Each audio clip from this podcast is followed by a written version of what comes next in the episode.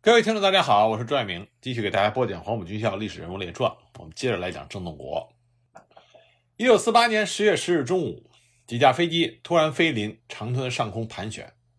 郑洞国意识到这可能是上级送来了紧急命令，所以就打电话让杨友梅派人联络。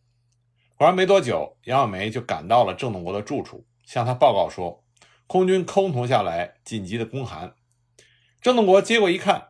是蒋介石分别写给他、李鸿、曾泽生的亲笔信，大意就是说，目前共军主力正在猛攻锦州，东北局势十分不利，长春的空投物资也难维持，希望郑洞国等人接信之后，迅速的率部经四平街以东地区向东南方向转进，行动之日将派飞机掩护，而沈阳方面也有部队在路上接应等等。郑洞国看过信之后。立刻通知李鸿和曾泽生到他的住处开会。结果这会儿李鸿突然患起了伤寒症，高烧不退，军务只好交给了副军长。那么副军长史月和曾泽生先后来到郑洞国的住处，看过信之后默默无语。郑洞国问他们的想法，曾泽生当时就说：“总统下命令容易，真正突围谈何容易？现在城外共军的兵力雄厚，而我军兵无斗志。”根本突不出去，就算是突出去，这七百里地中间没有一个国军，官兵们腿脚都已经浮肿了，不要说打仗，就是走路都成问题。所以三个人秘密商议了很久，仍然没有结果。郑洞国只好将会议的结果发电报付给了蒋介石。十月十五日，解放军终于攻克了锦州，全歼守军十五万。这时候，整个东北国军路上的退路就被完全切断了。在锦州失守的第二天上午，也就是十月十六日，蒋介石再次派飞机空投下来一道措辞十分严厉的国防部带电。电文说：“现在共军主力都被吸引于辽西方向，所以长春国军应该立即展开行动，否则的话，机有两缺，之后守军只能坐以待毙。”没有再有转进的机会，所以如果迟延，坐失良机，将至全盘战局于不利。如果出现这种情况，那么郑洞国、李鸿、曾泽生都要以违抗命令论罪，受到最严厉的军法制裁。那么与这封电文同时的，还有一封蒋介石给郑洞国的亲笔信，语气稍稍缓和了一些。蒋介石告诉郑洞国，他已经派二零七师去清源接应。而蒋介石本人也在沈阳停留三日，所以务必让郑洞国果断地率领长春的守军突围，否则就再也没有机会了。郑洞国这个时候心里边异常的烦乱，他明明知道突围已经不可能了，但是作为军人又不能不服从命令，所以痛苦至极。所以郑洞国这个时候心一横，突围也是死，不突围也是死，横竖都是死，不如拼死的向外突吧。所以呢，他就命令曾泽生和史月火速的到他的住所开会。可这个时候，曾泽生却推说正在吃饭，支吾着不肯来。郑洞国当时用电话亲自的催，可曾泽生仍然是支支吾吾，推搪不定。过了一会儿，曾泽生这才赶到，神色显得有些慌张，一反常态。郑洞国虽然有些诧异，但是没有料到会发生什么意外。但曾泽生。看过蒋介石的电文之后，就问郑洞国说：“司令官准备怎么办？”郑洞国说：“也没有别的办法，只能按命令突围。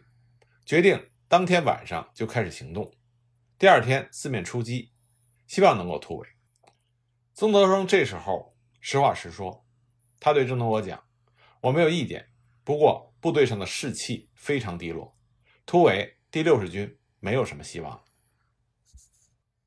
史月也在旁边说：“新七军的情况也差不多，这些贵公应该很清楚。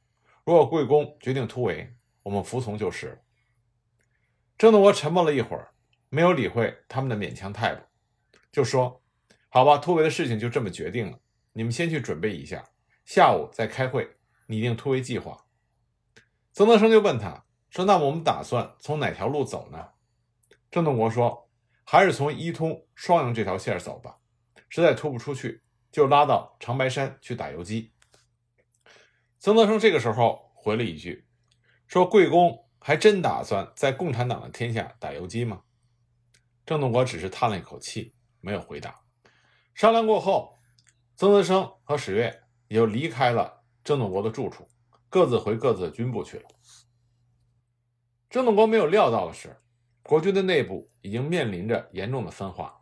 曾泽生已经派人出城去与解放军联系了，正式决定六十军起义。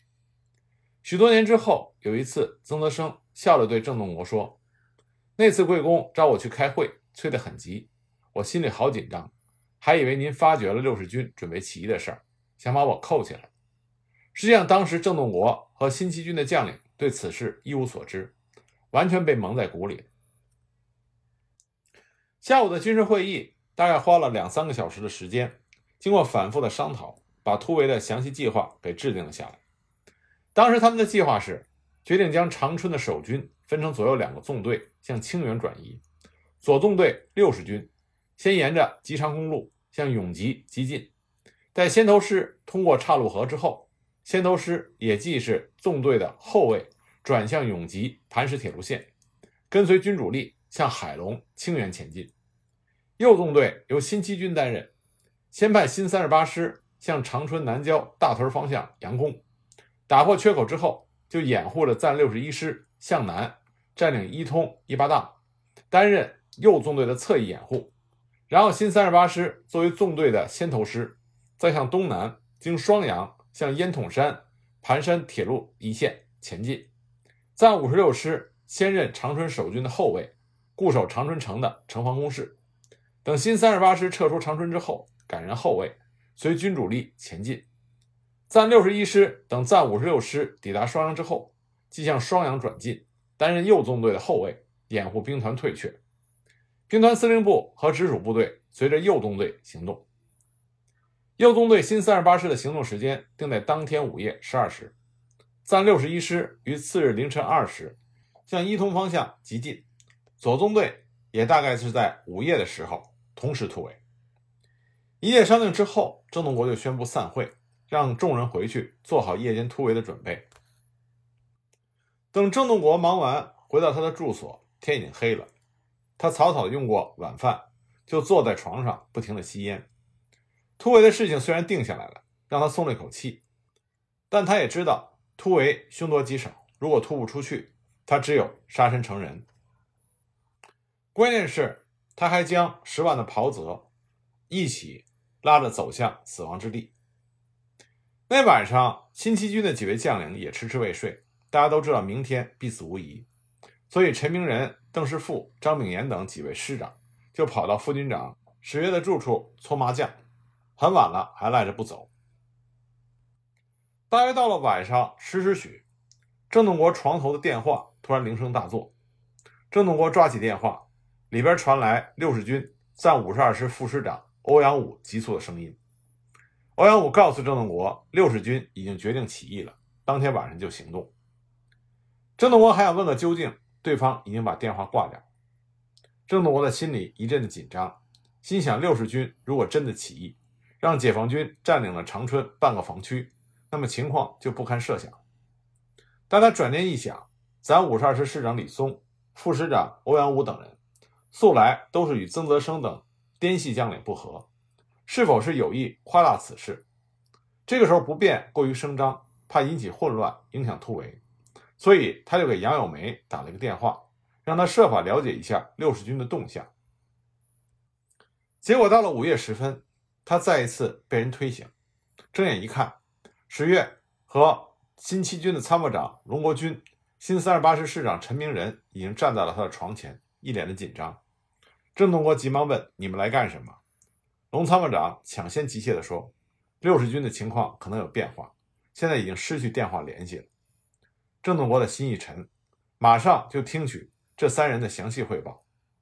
原来，在半个小时之前，新七军的军部附近突然遭到乱枪的袭击。派出该军的特务连部队搜查，发现中央大街东半侧的警戒部队已经加强了兵力，而且士兵说话很多是朝鲜话。先前的一阵乱枪就是大街东侧防区街心地堡内的守兵发射的。所以史副军长和龙参谋长两个人曾。经打电话给六十军军部接洽，但是电话总机称，与六十军的直达电话线在三个小时以前就拆除了，因此无法联系。根据这些介绍，郑洞国意识到事情已经发生了突变，看来几个小时之前在五十二师副师长欧阳武报告的情况，并非是无中生有。所以郑洞国当即就拿起电话听筒，要六十军军长曾泽生讲话。等了很久也没人接，再要六十军徐参谋长的电话也无人接，这更加证实了关于六十军起义的说法。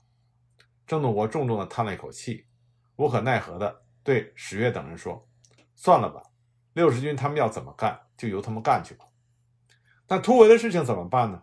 郑洞国考虑到在这种情况下突围已经不可能了，所以就命令立即终止突围行动，同时将已开始调动的部队。撤回原防，迅速的向六十军方向派出警戒。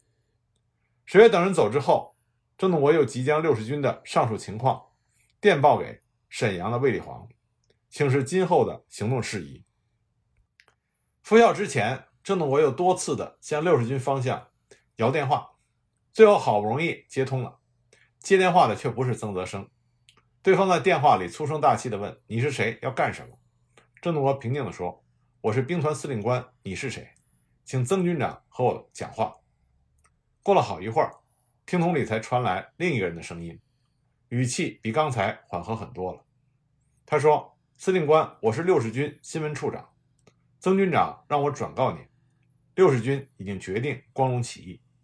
如果司令官赞成我们的主张，欢迎您和我们一同起义；如果您不赞成，我们也不勉强，就各行其事好了。”郑洞国仍然要求与曾泽生直接通话，但遭到了拒绝。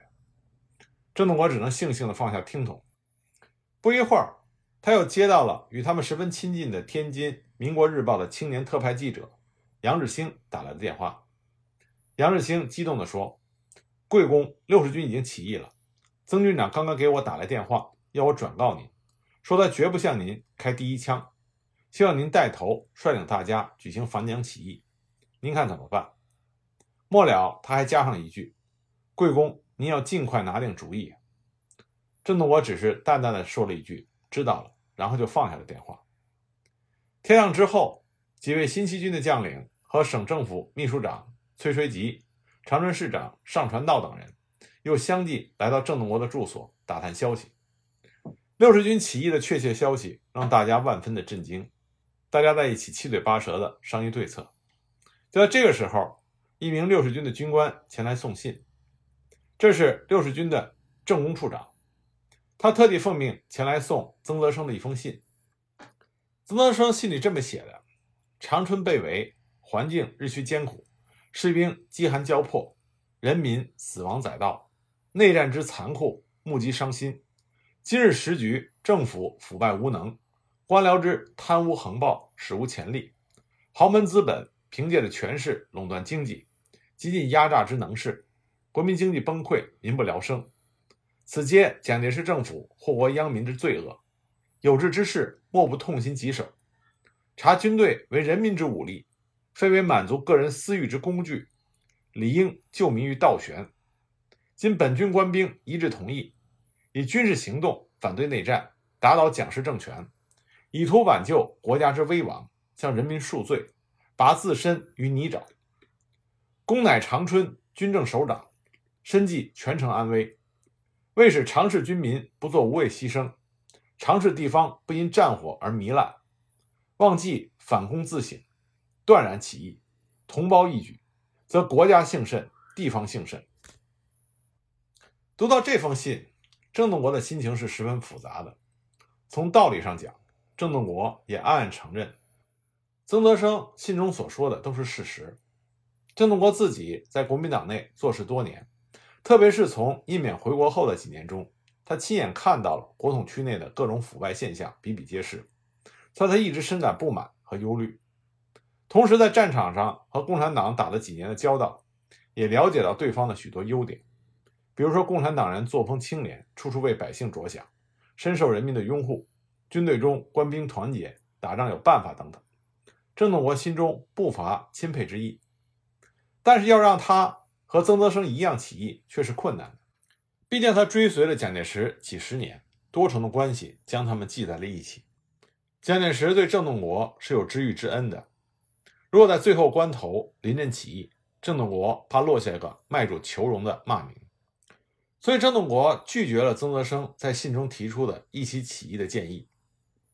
六十军信使走之后，屋内坐着的几个人就拿着曾泽生的信，相互传递着阅读，半天没有人说话。不过呢，他们最后还是想派人去面见曾泽生，看看有没有回旋余地。就这样，杨友梅、崔垂元、上传道三个人作为国军的代表去和曾泽生面谈。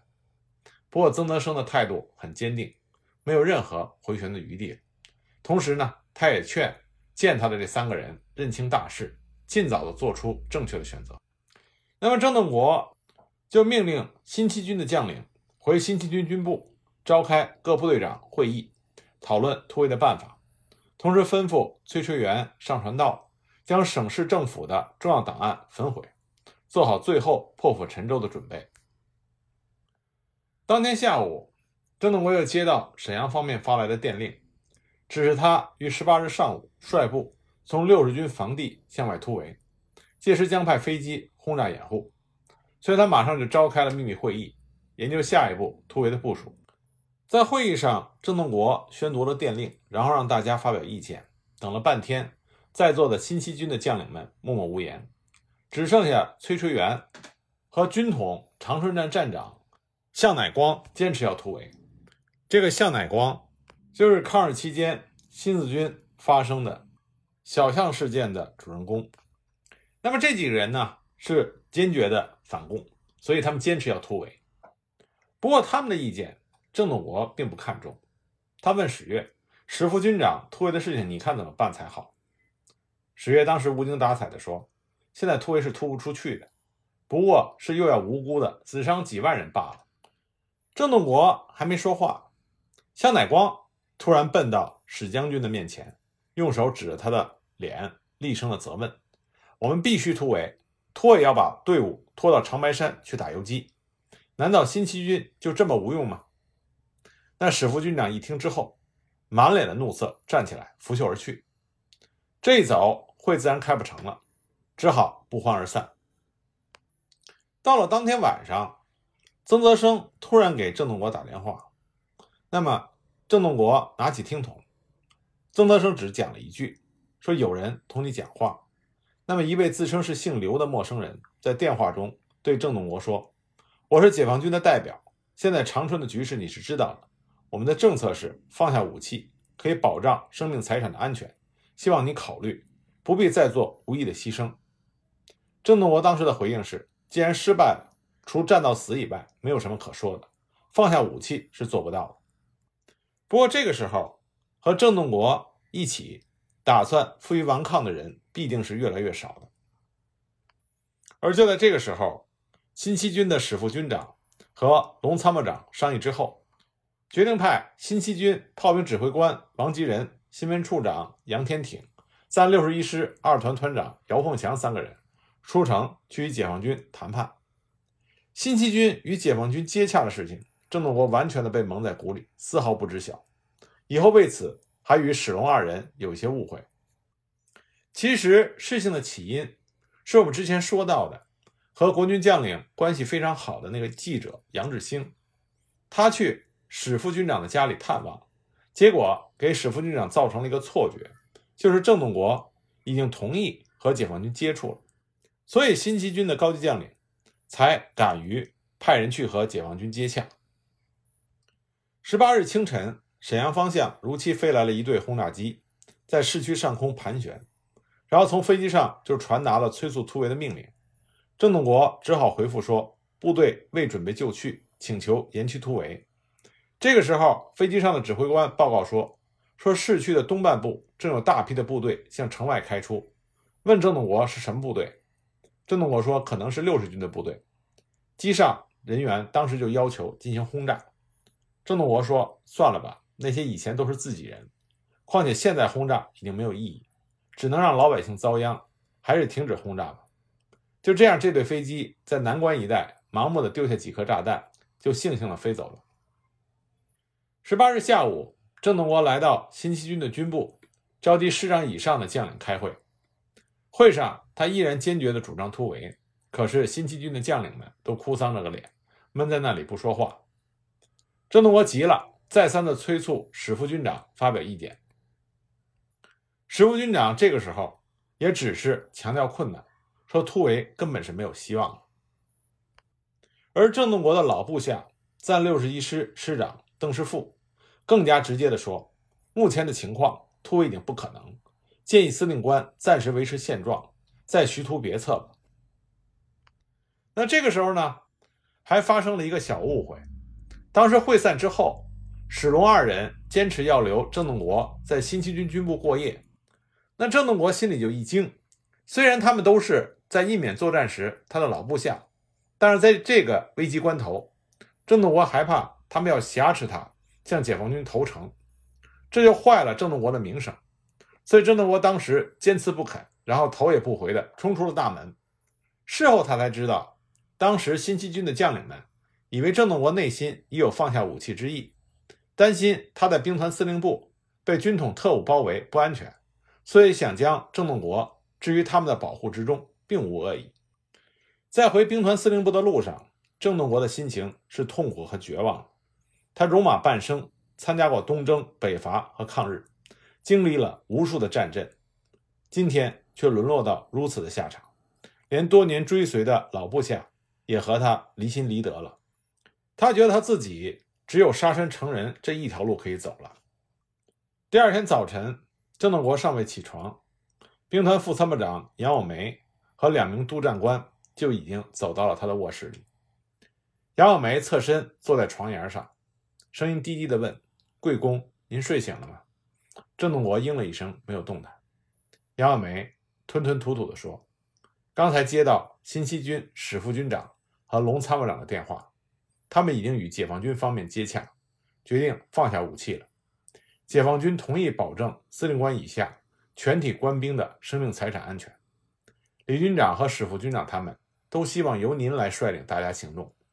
解放军方面也再三表示了这个意思。郑洞国久久没有说话，杨耀梅也不知所措。就在这个时候，新七军龙参谋长前来见郑洞国，因为在新七军军部正在开营级以上干部会议。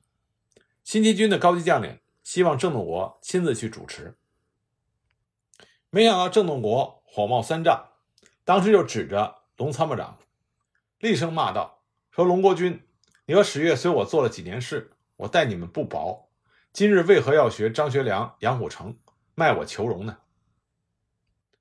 郑洞国领军素来是以敦厚、温和的形象出现。